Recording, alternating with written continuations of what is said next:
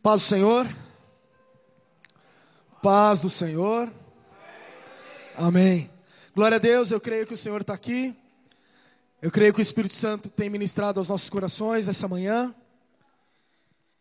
E meu irmão, se você crê que o Senhor Jesus, Ele ressuscitou Lázaro dentre os mortos, trazendo ele de volta à vida, você crê na palavra de Deus.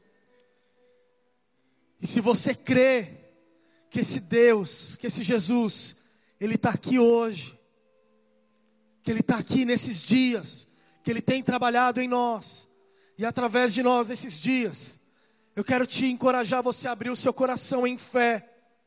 Eu quero te encorajar a você dizer para a sua alma, como um salmista, ele vai dando ordens à própria alma.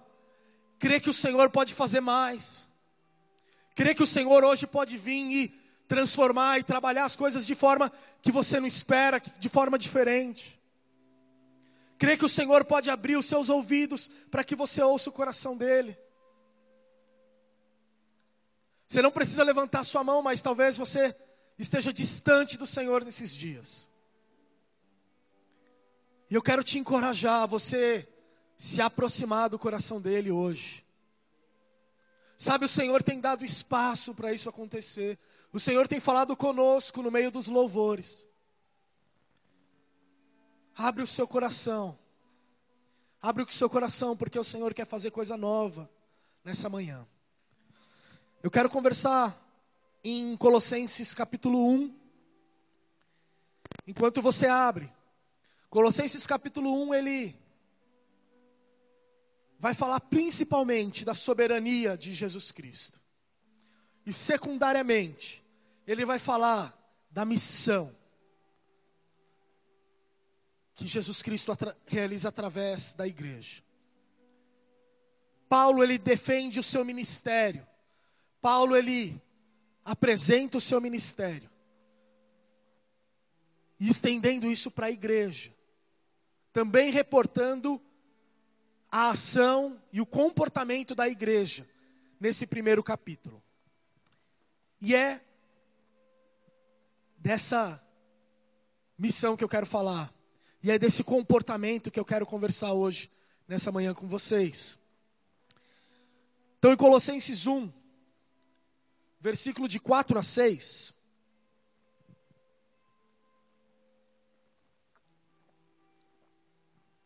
Vai dizer assim: Pois temos ouvido falar da fé que vocês têm em Cristo Jesus e do amor por todos os santos, por causa da esperança que lhes está reservada nos céus, a respeito da qual vocês ouviram, por meio da palavra da verdade, o evangelho que chegou até vocês.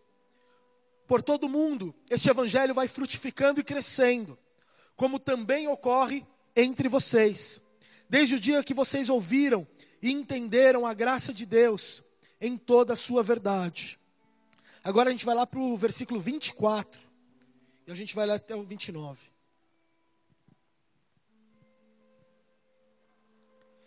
Agora me alegro em meus sofrimentos por vocês. E completo no meu corpo o que se resta das aflições de Cristo, em favor do seu corpo que é a igreja.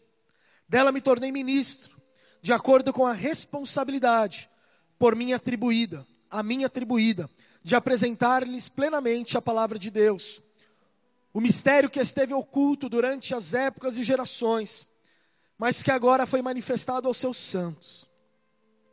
A ele quis Deus dar a conhecer entre os gentios a gloriosa riqueza deste mistério, que é Cristo em vocês, a esperança da glória.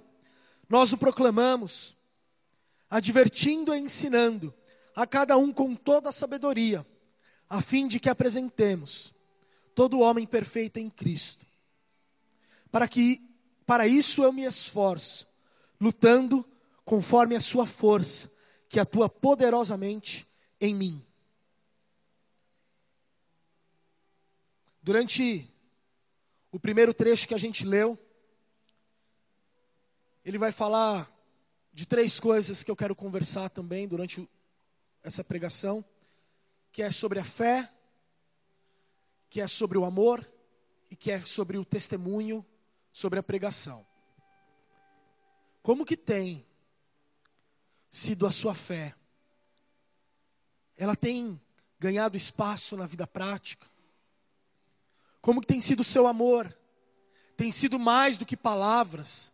Tem sido em verdade, em ações? E como tem sido o seu testemunho e a sua pregação do Evangelho? Tem gerado vida, frutificado e multiplicado? E eu queria que a gente, nessa manhã, pudesse refletir sobre isso. Que a gente pudesse fazer uma autocrítica, que a gente pudesse se colocar disponível ao Espírito Santo de Deus nesse sentido. Esses dias eu eu fiquei chateado com a eficiência da igreja, cara.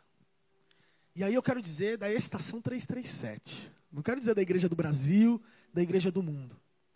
Porque, cara, quando eu olho para a nossa igreja, cara, eu vejo tanta gente fera, tanto potencial, tanta gente que conhece a palavra, tanta gente que está bastante tempo aqui, está bastante tempo no cristianismo. Eu falei, Deus, a gente podia estar tá vivendo muito mais.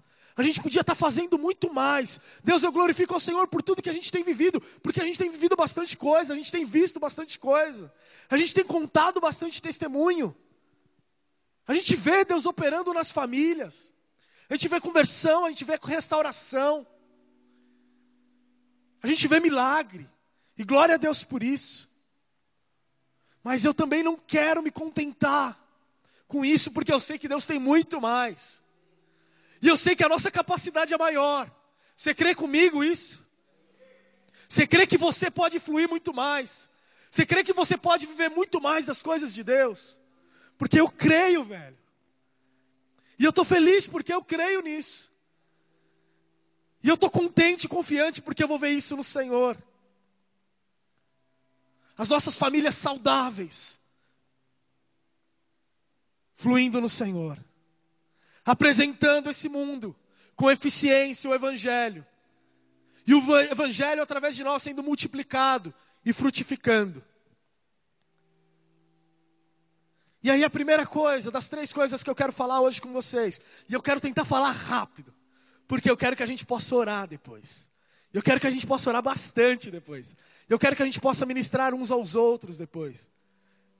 Então, enche o seu coração e já vai recebendo o que o Senhor tem, porque talvez Ele derrame algo para você, e talvez Ele também derrame algo para outra pessoa, por quem você vai orar daqui a pouco.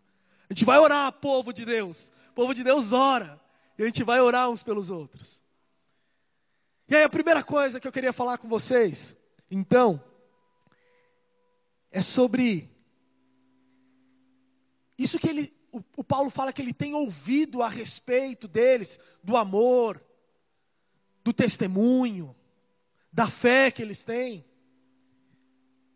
Paulo ele justifica que ele está ouvindo isso porque eles entenderam e eles têm expectativa nos céus. Fala assim, por causa da esperança que lhes está reservada nos céus. Existe uma expectativa no coração deles, de que eles não estão vivendo só para o agora, mas que tem o porvir, e o porvir é glorioso. E eles sabem que esse dia virá. E sabe, às vezes a gente esquece disso. Às vezes a gente perde, perde essa perspectiva.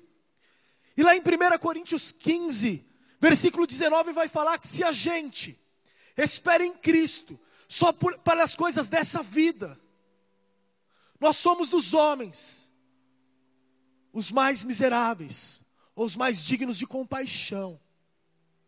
Se nós, em Cristo, esperamos só pelas coisas dessa vida. O que, que ele quer dizer com isso? Se a gente crê que Jesus está aqui para fazer a nossa vidinha melhor, se Jesus morreu na cruz e ressuscitou, o primogênito da criação, que, glori que glorificado está à direita do Pai, reinando eternamente, só para fazer a nossa vida melhor, o nosso dia a dia melhor. O texto está dizendo que de todos os homens, nós somos os, o que é mais digno de compaixão, de misericórdia, porque a gente não entendeu nada, porque a gente não compreendeu a grandeza de Cristo e a grandeza da obra de Jesus Cristo. É sim para o dia de hoje. É sim para as coisas que acometem o nosso dia a dia. Mas é muito mais do que isso. É para a vida que é eterna. Que começa aqui, mas que vai muito mais além disso. E aí a gente precisa ter os olhos na eternidade. A gente precisa entender e se lembrar, dia a dia, que um dia a gente vai estar diante dele. Que um dia ele vai olhar para nós e vai dizer: servo bom e fiel, entra para o gozo do seu Senhor. Ou ele vai dizer: afasta-te de mim, que eu nunca te conheci. E disso depende a gente entender a obra de Cristo. Disso depende a gente entender o resto desse capítulo de Colossenses que eu não li, que é a supremacia, a soberania de Jesus Cristo. E aí fica para você de lição de casa. Mas aonde está a nossa expectativa? Para onde estão voltados os nossos olhos? E esse povo, ele tinha os olhos voltados para os céus. A esperança deles estava nos céus, diz o texto. E quando a, quando a nossa esperança está nos céus, sabe o que acontece? Os céus invadem a terra. A gente ora, vem o seu reino e o reino de Deus vem. E a gente começa a viver o sobrenatural de Deus nos nossos dias. E é assim que eles passaram a viver. Se não fosse dessa forma, eles não estariam tendo a fé prática, tendo o amor prático, tendo a pregação da palavra viva. E a gente tem expectativa no dia a dia do que Deus vai fazer. Essa semana eu voltei a fazer uma coisa que eu tinha parado de fazer já fazia um tempo, sabe? Que era perguntar para Jesus de manhã o que, que ele tinha para hoje. E desde pequeno eu, desde novo, né? Eu fazia alguma coisa desse tipo, assim, sabe? Desde adolescente. Deus, o que, que o Senhor tem para hoje? Deus, tá bom, eu ainda sou pequeno. eu continuo pequeno, tá bom. Mas desde adolescente, então. Deus, o que, que o Senhor tem para hoje? Deus, o que, que o Senhor tem para hoje? E aí essa semana eu me lembrei disso, assim. E aí quando o Ronaldo falou, Joe, é você que prega, né? Eu falei, ah, é? eu não lembrava da, da escalinha. E aí eu falei, bom, deixa eu contar dessas coisas que eu experimentei, porque eu perguntei isso para Jesus. Aí tem várias histórias, eu escolhi contar uma história. Porque de manhã eu perguntei, Deus, o que, o Senhor tem para hoje? E aí, o dia inteiro naquela expectativa, né? Deus, o que o Senhor vai fazer? Deus, o que o Senhor vai falar? Deus, aonde o Senhor vai me usar? E aí passou o dia e nada rolou assim. Eu falei, poxa, Deus. E aí eu tinha que ir no mercado para comprar alguma coisa. E eu fui com o Luther no mercadinho, em frente ao prédio. E os caras lá do, do, do meu prédio, eles ficam bebendo às vezes, né? Era véspera de feriado. E eles estavam bebendo lá na frente do mercadinho. E eu fico com eles, sabe? E eu não bebo com eles, né? Mas eu fico lá com eles, porque é oportunidade de pregar o evangelho. E aí eu cheguei, e aí eu estava com um cachorro, tal, soltei o cachorro na rua, e me perguntaram, um, um cara chegou a ponto assim, ó, oh, ele que entende dessas coisas de espírito aí. Tô com cara do quê, né? Tô vestido de branco, negócio aqui. Mas beleza. Aí eu falei assim, não, de, desse negócio de espírito eu não entendo não. Eu entendo de Deus, eu entendo de Jesus, do Espírito Santo, da Bíblia. Também sei sobre demônios e anjos. E aí os caras, que? Tipo, o cara fez uma cara assim, né?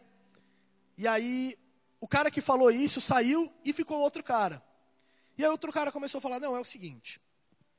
É, mano, faz seis meses que eu mudei pra cá. E, cara, todos os dias das 10 até as 3 da manhã. É mó barulheira, cara. Do, do, andar de cima.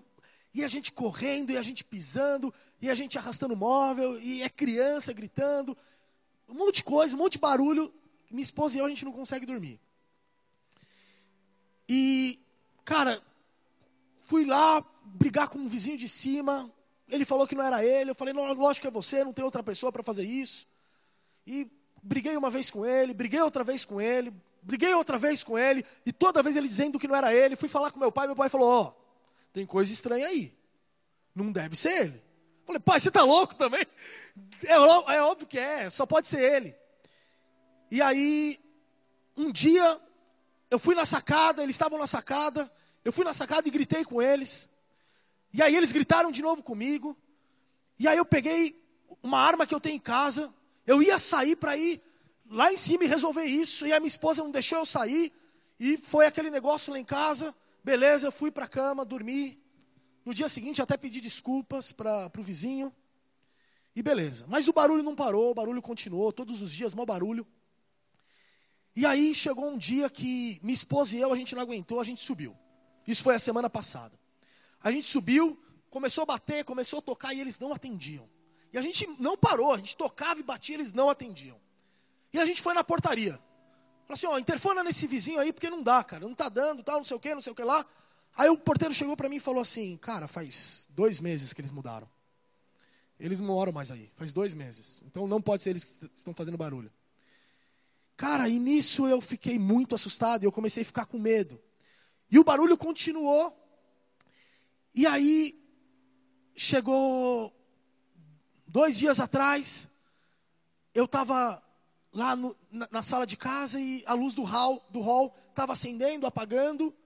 E aí eu tipo fui no olho mágico, não tinha ninguém. Peguei a arma de novo e fiquei com a, e fiquei com a arma. E aí daqui a pouco a maçaneta começa a girar, começa a virar da porta. Eu abro a maçaneta com a arma e não tem ninguém. Os elevadores estão lá no térreo e eu abro, vou lá no, no, no negócio da escada, não tem ninguém na escada. Cara, quando ele começou a falar, né, antes, quando ele começou essa história, eu já senti maior opressão, sabe? Eu já senti maior presença do inimigo. E ele falando comigo, orando aqui em línguas. tá bom, ele tá com uma história louca, ele vai achar que eu sou louco também, mas eu tô me garantindo aqui, né, mano? Vai que tem que mandar o demônio embora, já tô esperto aqui. o canal tá aberto, beleza. Minha arma tá apontada.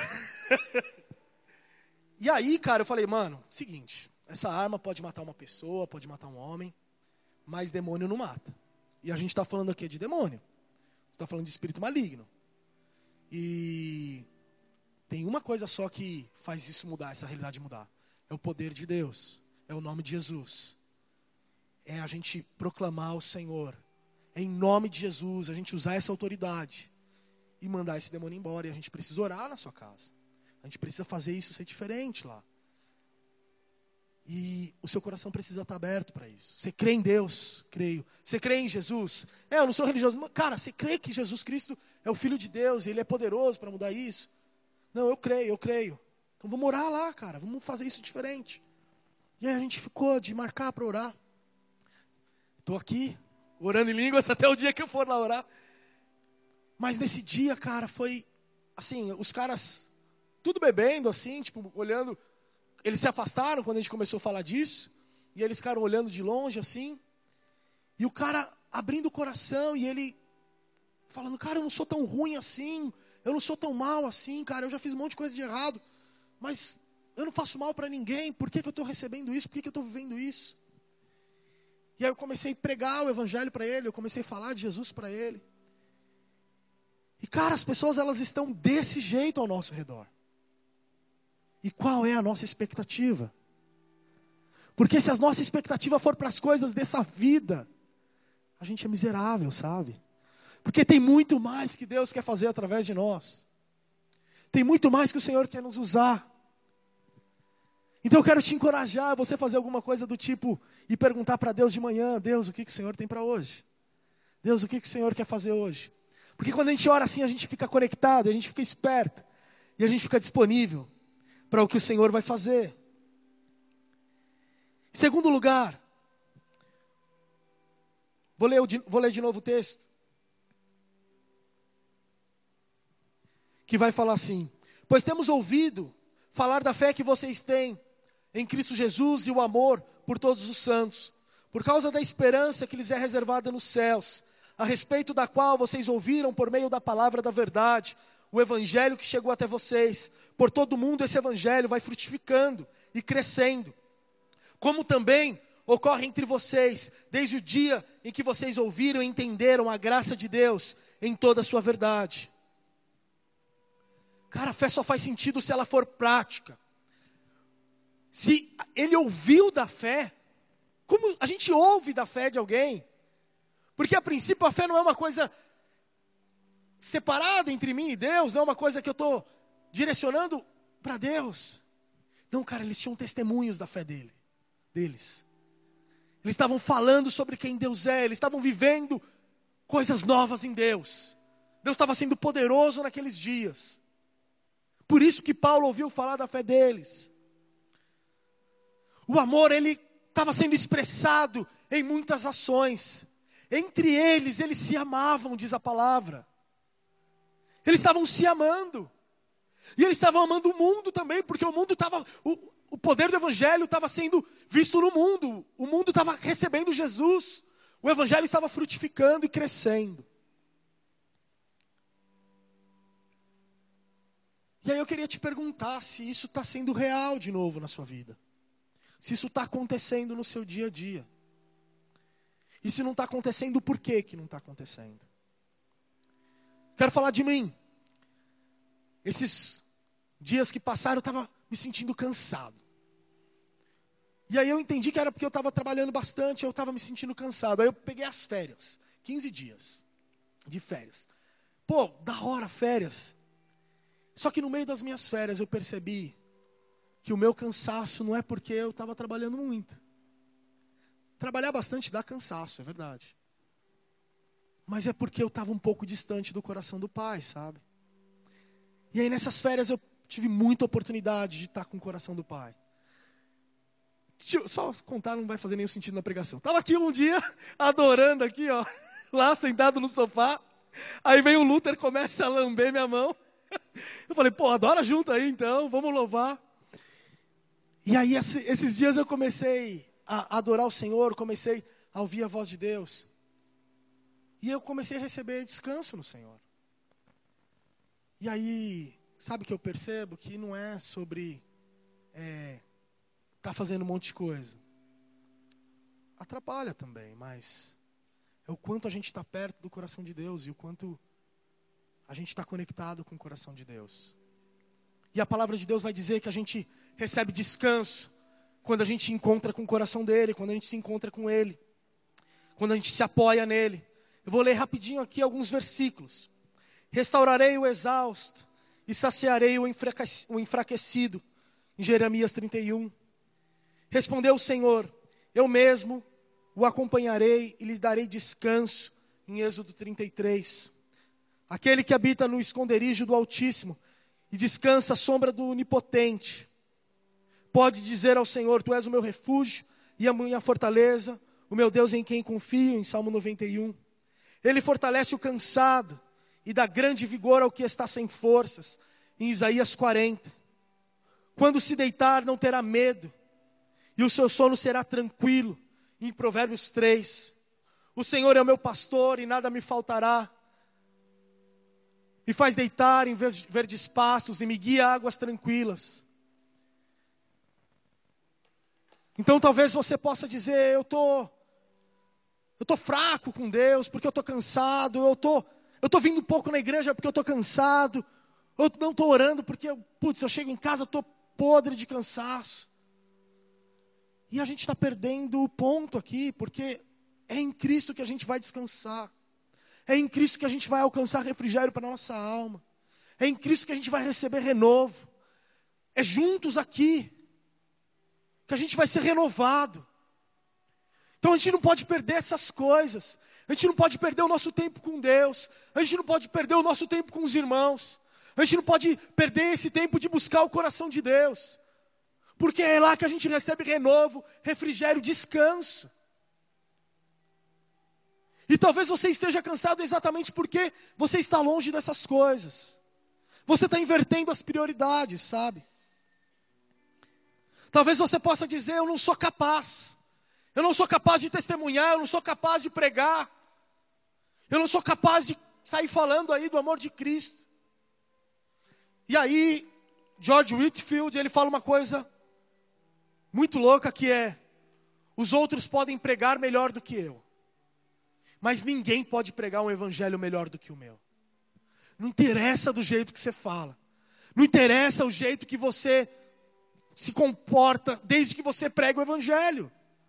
Porque o que você tem é melhor do que todo mundo tem. O que você tem é verdade. E você pode sair dizendo aí fora que o Senhor Jesus Cristo é o caminho, a verdade e a vida. Você pode sair dizendo aí fora: Vinde a mim, vocês que estão cansados e sobrecarregados. Você pode sair aí fora dizendo essas coisas. E o mundo vai vir ao Senhor, porque eles reconhecerão a verdade. O poder de Deus, o Evangelho vai se multiplicar na sua vida. Porque você está proclamando e professando quem Ele é.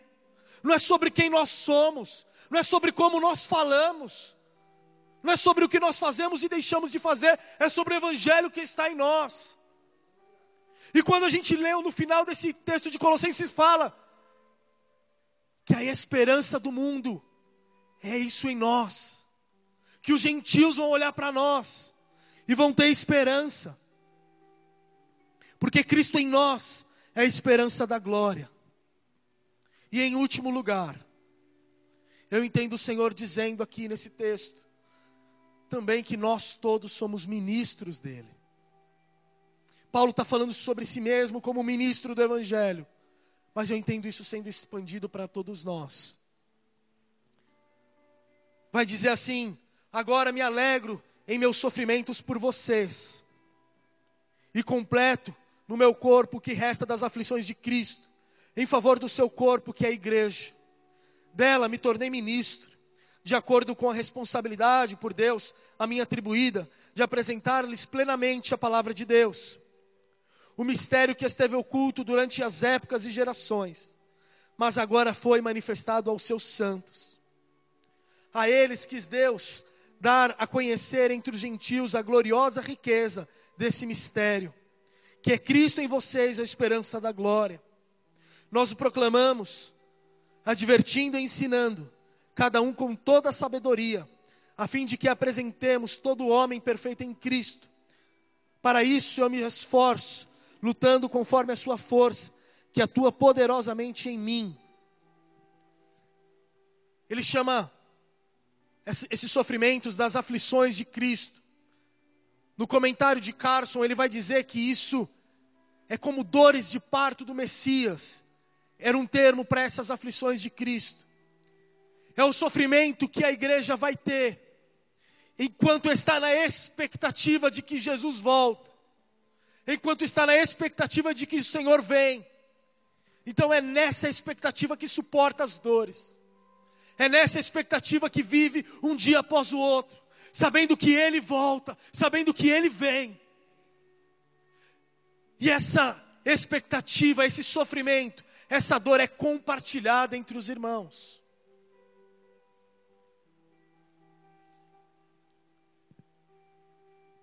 Dela eu me tornei ministro, ele fala. E eu quero que a gente possa dizer isso. Dela, a igreja, eu me tornei ministro. E eu quero te perguntar: você pode dizer isso? Melhor, eu quero te perguntar: você quer dizer isso sobre si mesmo? Você quer viver dessa forma? Eu me tornei ministro.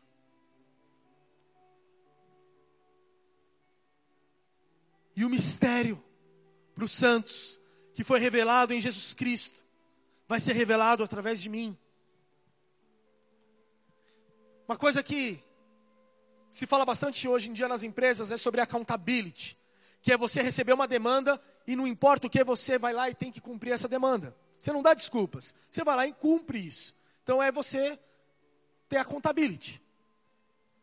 E cara, eu vejo mais ou menos isso aqui nesse texto o senso de responsabilidade.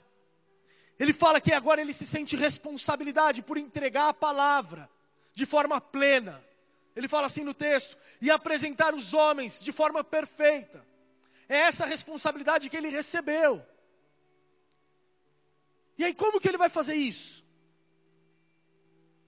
Para isso, eu me esforço, lutando conforme a sua força que atua poderosamente em mim. Não é na minha própria força que eu vou fazer isso. Não é na minha própria força que eu vou cumprir a missão que Ele me dá. Mas é no poder de Deus em mim. Romanos 8, 14 a 17. Para encerrar.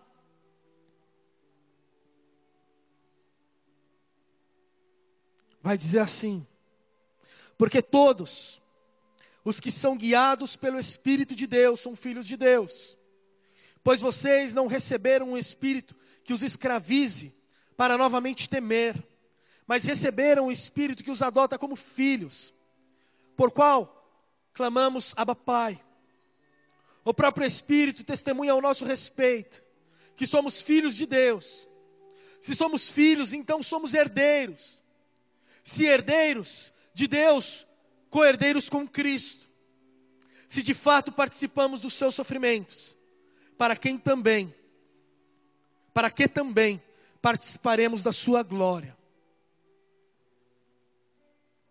O Senhor nos convida para fazer parte disso não pela nossa força, mas pelo Espírito Santo que está em nós.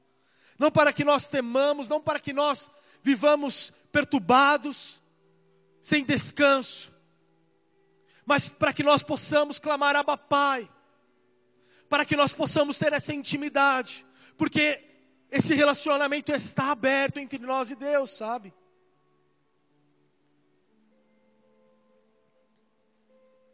Porque nós somos herdeiros e cordeiros com Cristo. E aqui ele está dizendo para que nós participemos dos sofrimentos e também participemos da eternidade, da glória. O que ele está dizendo aqui é se você é coerdeiro, porque Jesus Cristo conquistou essa herança para nós. Se você é coerdeiro, viva de modo que você de modo digno de ser coerdeiro. Viva dessa forma. Viva como quem sabe que tem uma herança em Cristo. Viva, viva como quem sabe disso. E aí a minha pergunta para você é: o que, que te tem paralisado, sabe? O que, que te tem impedido de viver, de viver dessa forma? Quando chega Pedro e João, lá no, é Pedro e João, né, no, no templo, para ressuscitar lá, para fazer o cara levantar. Quando chega Pedro e João na porta do templo e vê lá o aleijado, o aleijado pede esmola, Pedro e João fala: Eu não tenho ouro e prata, mas o que eu tenho eu te dou, levanta-te e anda. E é essa figura, sabe? Como que você está? Você está à beira do templo porque alguma coisa está te impedindo de entrar na intimidade com Deus e vivendo de esmolas espirituais? Porque se é esse o seu caso, o Senhor tem muito mais para você. O Senhor quer fazer muito mais em você e através de você. Então, o que está te paralisando? O que está te impedindo de viver fervorosamente para o Senhor, para a glória do Senhor?